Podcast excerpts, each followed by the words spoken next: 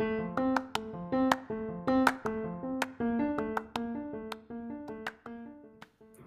amigos y amigas, no sé por qué estoy poniendo esta voz de influencer, pero bueno, bienvenidos a todos y a todas a, este primer episodio de, de Queen a Teen.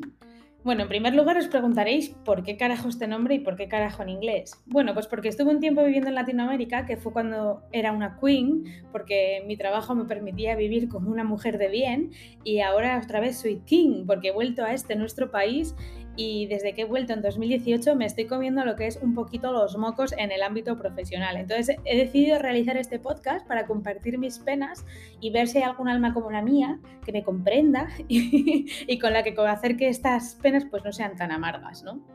Bueno, eh, os voy a explicar un poquito mi vida. Mm, si os interesa, seguid escuchando y si no, pues ya podéis parar aquí. ¿Para qué vais a seguir?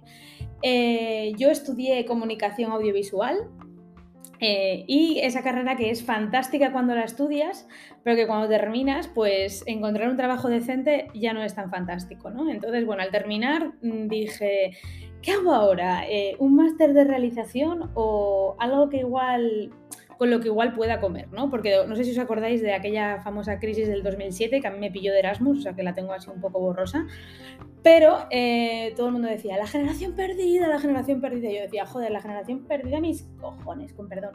Eh, ¿Por qué? Porque vamos a ser la generación perdida. Si yo me voy a comer el mundo y no sé qué. Y bueno, me fui de Erasmus, volví, terminé audiovisuales y cuando tuve que escoger posgrado, porque ya de aquella empezaba el tema de la titulistis, ya la licenciatura la tenía todo el mundo, entonces pues tenías que hacer algo más. Y pensé, ay, la realización me gusta, tal, de tele, no sé qué. Hice las prácticas en una conocida cadena y me dijeron, te vas a morir de hambre si haces realización. Y, y me dijeron, haz algo que tenga más salidas, que ya la carrera de por sí, bueno, para los que sois de este ámbito ya sabéis, y para los que no, pues eso, que la carrera de por sí, pues ya la gente le veía que no tenía muchas salidas porque podía ser un poco chica para todo, así que tenías que especializarte en algo que te diese de comer. Y yo decidí hacer pues esa gran cosa que fue especializarme en comunicación corporativa. Vale, y todo el mundo, ¡guau! Te has pasado al lado oscuro, bla, bla, bla. Y dije, bueno, pues ya que estoy en comunicación corporativa, voy a intentar tirar por el lado de lo cultural. En crisis, en crisis, ¿vale? Bueno, pues sí, tiré por el lado de lo cultural, fui valiente, entonces hice este posgrado, luego me especialicé en gestión cultural y a partir de ahí empezó mi peripecia. Con 24 años me fui, bueno, yo ya estoy afuera porque estudié en Madrid, no soy de Madrid, y con 24 años me fui a Berlín, encontré unas prácticas en la Berlinale, hasta ahí bien, la cosa prometía, bien, voy a poder vivir de esto, tener un trabajo, bueno, digno, importante, con el que sentir un estatus y un reconocimiento. De Berlín me fui a Barcelona, que bueno, esa es otra historia porque nada que ver con lo cultural, pero me fui a Barcelona, que algún día os contaré. Eh, de Barcelona me sale una beca, famosas becas, porque yo he hecho todas las becas. Yo creo que los del 86 alrededores eh, hemos sido la generación de la beca. Entonces, eh, bueno, me dan una beca Leonardo, me voy a Londres a trabajar a un famoso museo termino la beca y me contratan. Eh, Reino Unido, tierra próspera, vale, venga, un añito contratada, cobrando, pero compartiendo piso con 300 personas del planeta Tierra. Muy enriquecedor, pero también durillo, y de ahí, mm, bueno, se terminan los fondos en el museo, como no, cultura mm, en bancarrota everywhere, y de ahí me dicen, bueno, hasta luego, muchas gracias, y yo digo, wow, ¿qué hago con mi vida? Londres no me encanta, tal, pero bueno, encuentro tu trabajo y me quedo un tiempo más cuando ya estoy que no puedo más, con el underground, las libras y todo carísimo y vivir para trabajar, eh, un amigo me dice, mira, que estoy en Indonesia dando clases en la universidad, preséntate a las plazas, que no hace falta nada más que nada, que ser eh, licenciada, no hace falta tener el máster de educación, ni tener doctorado, ni nada. digo, bueno, pues para allá vamos. Indonesia, nueve meses, profesora de universidad de marketing y comunicación, guau, guau, guau. Y de ahí me vuelvo a otra beca, una beca de la ECID, de Cooperación Española, y de ahí me voy a República Dominicana, dos años, los dos años, los dos mejores años de mi vida, que de aquí viene lo de The Queen, porque ahí viví pues como una marajá, un buen sueldo para el país, bueno, mm, trabajaba en comunicación corporativa cultural y en gestión cultural, vamos, la vida me sonreía y el clima más. De ahí me voy a México, también con cooperación, eh, sigo viviendo muy bien. Eh, bueno, también hay cosas que decir de cooperación, pero bueno, sigo viviendo bien. Y de ahí mmm, ya me canso de estar de aquí para allá y esto es con 32 añitos y digo, bueno, voy a volver a España que yo ahora me voy a comer el mundo porque con el currículum que tengo, pues todo para mí. Hola, eh, ¿encontraste tu trabajo? Porque yo mmm, sí, pero muy malo y te lo voy a contar ahora. Bueno, pues nada, eh, volví porque me, me, contrataron unos conocidos premios para trabajar en comunicación. Eh, me sacaron todo el jugo, como dicen, como me exprimieron como limón de fonda termino ahí y empiezo a echar currículums como diciendo, bueno, a lo que me mole, porque en realidad con mi currículum a lo que me mole, vamos, porque tampoco voy a entrar en cualquier sitio. Eh, nada, no, no, no, no contestan, no contestan, no, no, no, no contestan, no contestan. Bueno, a todo esto yo hablo inglés bastante bien por toda mi trayectoria afuera, eh, hablo alemán y un poquito de francés. Y programas informáticos, vamos, mmm, unos cuantos, pero nada, nada. No, no, no, no, no, no, no, no, no. Ahí es cuando pienso, joder, igual me tenía que haber quedado en España, porque aunque hubiera tenido trabajos de 500 euros, poquito a poquito igual me hubiera estabilizado. Y llega un momento en el que está genial viajar tanto y trabajar en tantos países, pero eh, llega un puntito ya que dices, hostia, mmm, quiero tener amigos de más de dos años, porque y ya pareja ni te cuento. Eh, y dices, bueno, venga, vamos a intentar estabilidad, ¿en dónde? En tu país, sí, con este currículum ya me lo he currado, tal. Bueno, como os digo, nada de nada. Entonces, nada, acabo trabajando en un bar, 32 años, y con mi currículum que creía que era fantástico y, he tenido, y tuve que bajar de Queen a Teen. O sea, vuelve a casa de papá y mamá y, a trabajar en tu pueblo mmm, y, y, a vivir en un, trabajando en un bar. Y, y, la gente, ¿pero qué has hecho todo este tiempo? Eh, yo, yo me sentía como que oía voces que decían, loser, loser, loser, loser. Pero bueno, nada, eh, lo hice muy honradamente, no pasa nada, pero bueno, mm, yo esperaba otra cosa del panorama español laboral, pero bueno, que nada, trabajo en un bar y de ahí suena la flauta. Bueno, me vuelven a llamar para los famosos premios que dije antes, con los que volví de México y vuelvo a trabajar ahí otro, otra, o sea, otra edición. Muy bien, muy agradecida, termino ahí, me llaman de una conocida agencia de medios de Madrid. Bueno, eso ya para otro capítulo. Y ahí estoy seis meses hasta que entra el famoso amigo del día a día, COVID-19. Me despiden, me indemnizan, casi fue un alivio, sinceramente, porque ese sitio, la verdad que yo decía, eh, perseguí, perseguí, un trabajo en una agencia mucho tiempo, porque yo pensaba de comunicación cultural aquí no voy a vivir ni de coña, pero bueno, una agencia tal, la comunicación corporativa a nivel publicidad, venga, vamos, si podemos, oh mamá, oh mamá, qué ambiente, o sea, yo alucinaba eh, tenías que ir con chubasquero para que la sangre no te manchase la ropa. O sea, había unos cuchillados allí que yo decía, madre mía. Pues termino ahí y perdida de la vida, digo, ¿qué he hecho con mi vida? Mm, llegué en 2008 y entonces decido apuntarme a coaching y decir, mm, voy a invertir mi dinero en saber qué coño mm, pasa con mi vida y que igual. Y en coaching, resumiendo, descubro que es que el trabajo en una agencia de publicidad barra de medios no, no es acorde a mis valores y que estoy priorizando vida es igual a trabajo y que entonces, bueno, que de ahí empiece a trabajar y tal. Y decidí hacer el máster del profesorado. Yo tenía mis ahorrillos y dije, bueno, pues me voy a hacer una Seneca con 33 años, me voy a ir a estudiar al sur porque me apetece este máster. Y todo el año pasado, máster del profesorado me meto en el máster profesorado, hago las prácticas, ni tan mal, la verdad, me lo esperaba peor, porque en mi familia son todos de educación y toda la vida me dieron la matraca de mmm, ser funcionaria, es lo seguro, es lo tal. Yo decía, venga, va, venga, va, me voy a resistir, lo voy a intentar, voy a intentar darles, darles en la cara y decir, mira, no, he triunfado por mis medios, en la cultura y en la comunicación. Un mojón que te comes.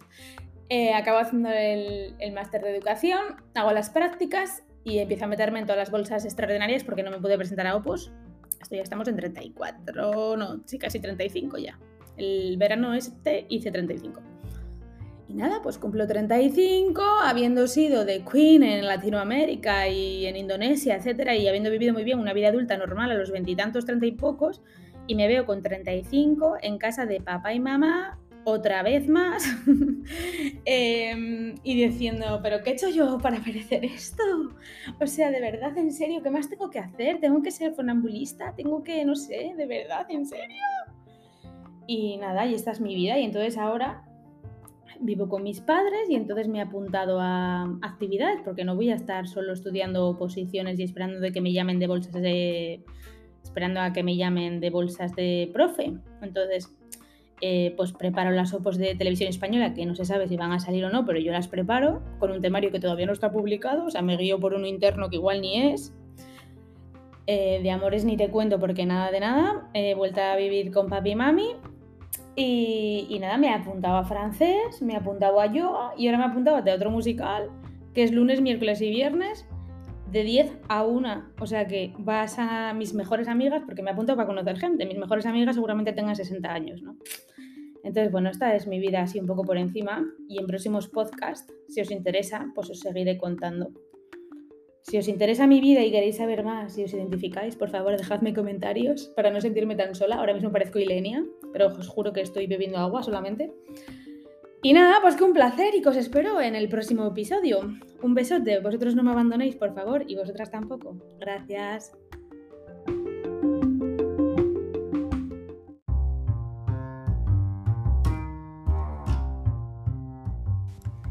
Hola, ¿qué tal? ¿Cómo estáis? Disculpad que hace tiempo que no me paso por aquí, pero la verdad es que no sabía muy bien de qué hablar ni tenías nada interesante que contar. Y Hoy se me ha encendido la bombilla y he dicho, vas a hablar de esto, que es muy interesante. Voy a hablar de maternidad y de salud mental, porque son dos cosas que, bueno, todo el mundo habla de maternidad y de salud mental últimamente, pero yo quiero darles como un enfoque diferente, siempre personalizado. Y eh, voy a empezar por el tema de la maternidad. A ver, yo tengo 35 años, como ya os conté en otros podcasts. Y el tema es que, bueno, el año pasado me hice, así por saber, eh, un análisis de la hormona antimulleriana, se llama. Cosas que una descubre cuando empieza a investigar sobre maternidad y sobre fertilidad, ¿no? Y resulta que me salió un índice de 6 y pico, que es muy, muy, muy bueno. Y es como que tengo una reserva ovárica de 16 años, lo cual, nunca mejor dicho, pues de queen a teen hasta los ovarios, hasta los óvulos. y, bueno, me quedé ahí con la copla y a ver, a mí siempre me, mm, siempre me ha rondado la cabeza el tema de ser madre, pero la verdad es que actualmente por mi situación personal y profesional, pues es que no me lo puedo permitir, la verdad, no, no veo el momento, ¿no? Entonces este año cogí el toro por los cuernos o la vaca por las ubres mejor y fui a la ginecóloga a hacer mi revisión anual y le pregunté y le dije, mira, el año pasado me hice esto por curiosidad porque me lleva rondando la cabeza este tema y no sé qué hacer, si congelar mis óvulos, ¿no? Y me dice, la frase fue el título de este podcast, ya vas tarde. Y de verdad, es que esa, ese trato que, no quiero ofender, pero que caracteriza a doctores y doctoras, que es como de, madre mía, o sea, no me lo podías haber dicho un poquitillo más, dando vueltas, ya vas tarde, en plan de soy senil en mi útero ya o qué, o en mis óvulos. Y me dijo, sí, sí, ya te tienes que congelar los óvulos porque lo que importa es el material, me dijo así, ¿eh? Lo que importa son las herramientas para poder llegar a un buen embarazo y claro, si no lo congelas ahora, la calidad de los óvulos a partir de ahora va a empezar a bajar un montón y quizás también pues el número de óvulos, tal, no sé qué. Claro, y yo me encuentro ahora mismo sin trabajo, en listas, por cierto, eh, entre que no hice podcast y hice podcast, hice bastantes cosas profesionales. Podcast, dije, estoy como una abuela. Podcast. me fui a Melilla a hacer un examen para profe, me metí un montón de listas. O sea, puede ser que en unos meses ya esté trabajando o quizás este mes, con suerte, febrero ya me llamen, ¿vale? Entonces, bueno, igual mi situación laboral, vamos a cruzar los dedos, poner velas, encender palo santo, como dice mi amiga Andere, eh, sea lo que sea, pero que me llamen. Y eh, estoy en esa cosa de todo el mundo, bueno, lo económico no, importa, tal, para tener un hijo los niños no necesitan nada. Ya, hombre, no necesitan nada, pero algo necesitan y yo no tengo ni una casa propia, entonces, ni alquilada me refiero, o sea, no puede ser, ahora mismo no puede ser. Bueno, el caso, que he empezado a investigar mm, para congelarme los óvulos, lo cual no me hace mucha gracia porque a mí siempre he pensado que lo haría en caso de hacerlo de esta forma, me gustaría hacerme como una inseminación artificial, que viene a ser una copia de lo que sería eh, biológicamente natural, es decir, te inyectan como el semen cuando estás ovulando y te quedas embarazada de forma natural. En cambio, para las que no sepáis mucho de esto, la inseminación artificial pues requiere que te hormonen y luego pues entonces que te bueno, pues que te saquen el óvulo o si ya lo tienes congelado pues ya está y que te lo fecunden fuera y luego te lo, te lo implanten, ¿no? Y claro, esto requiere un montón de hormonación que la verdad es que me apetece cero, sinceramente, o sea, la verdad.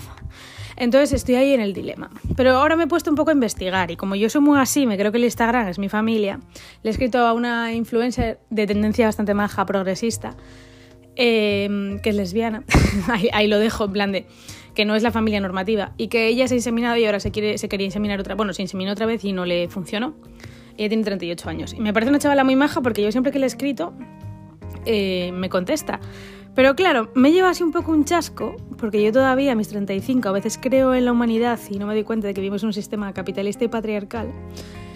Que pregunté dónde. Bueno, pues, pues, si sabía un poco, porque yo lo que estoy un poco perdida es que donde vivo no hay como clínicas muy importantes, ¿no? Y me, habla, me han hablado de una en Bilbao y otra en Valencia.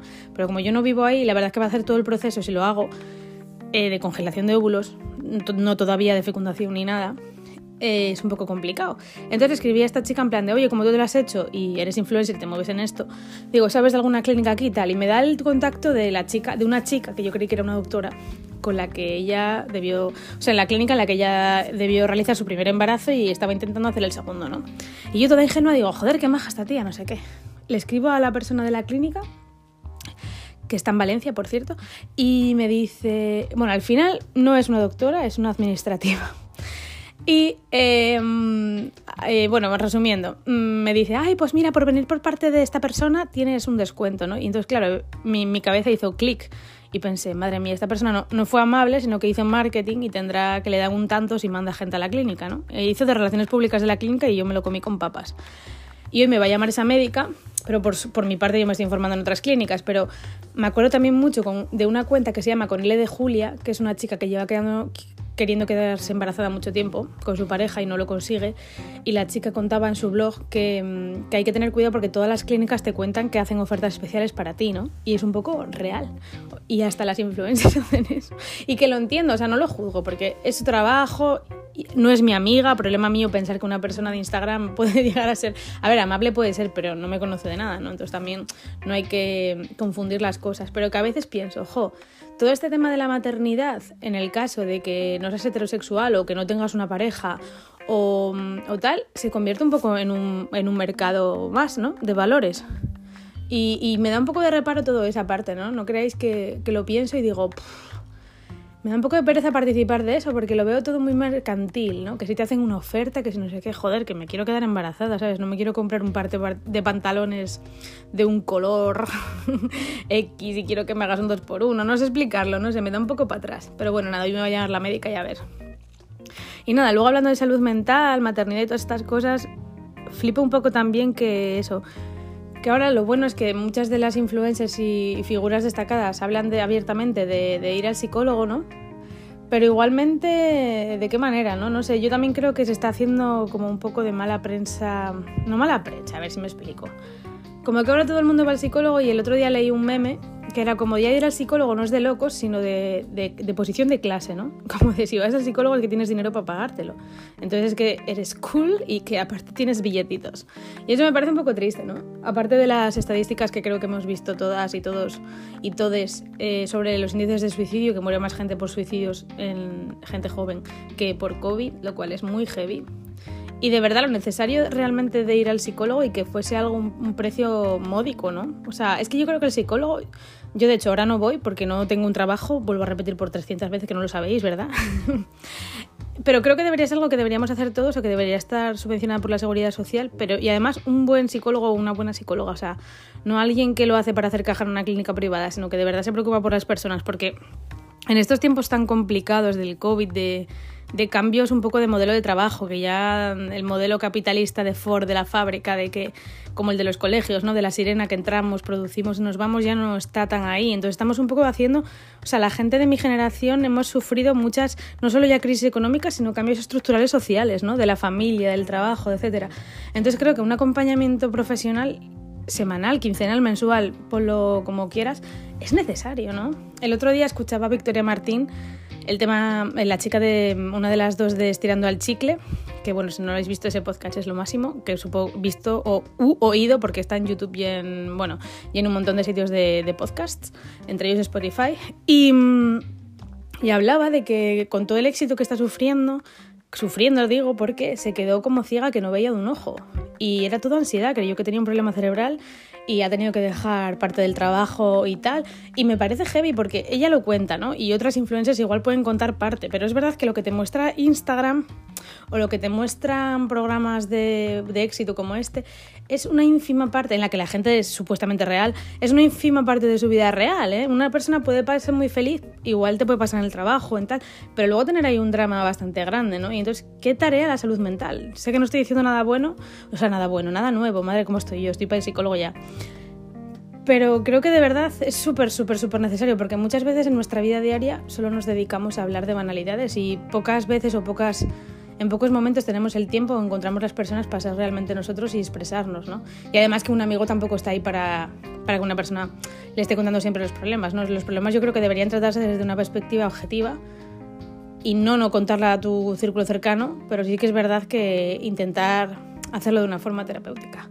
Bueno, y con esto y un bizcocho, os dejo, os saludo, os pido disculpas de nuevo por haber desaparecido tanto tiempo y seguimos, colegis, un besote muy grande.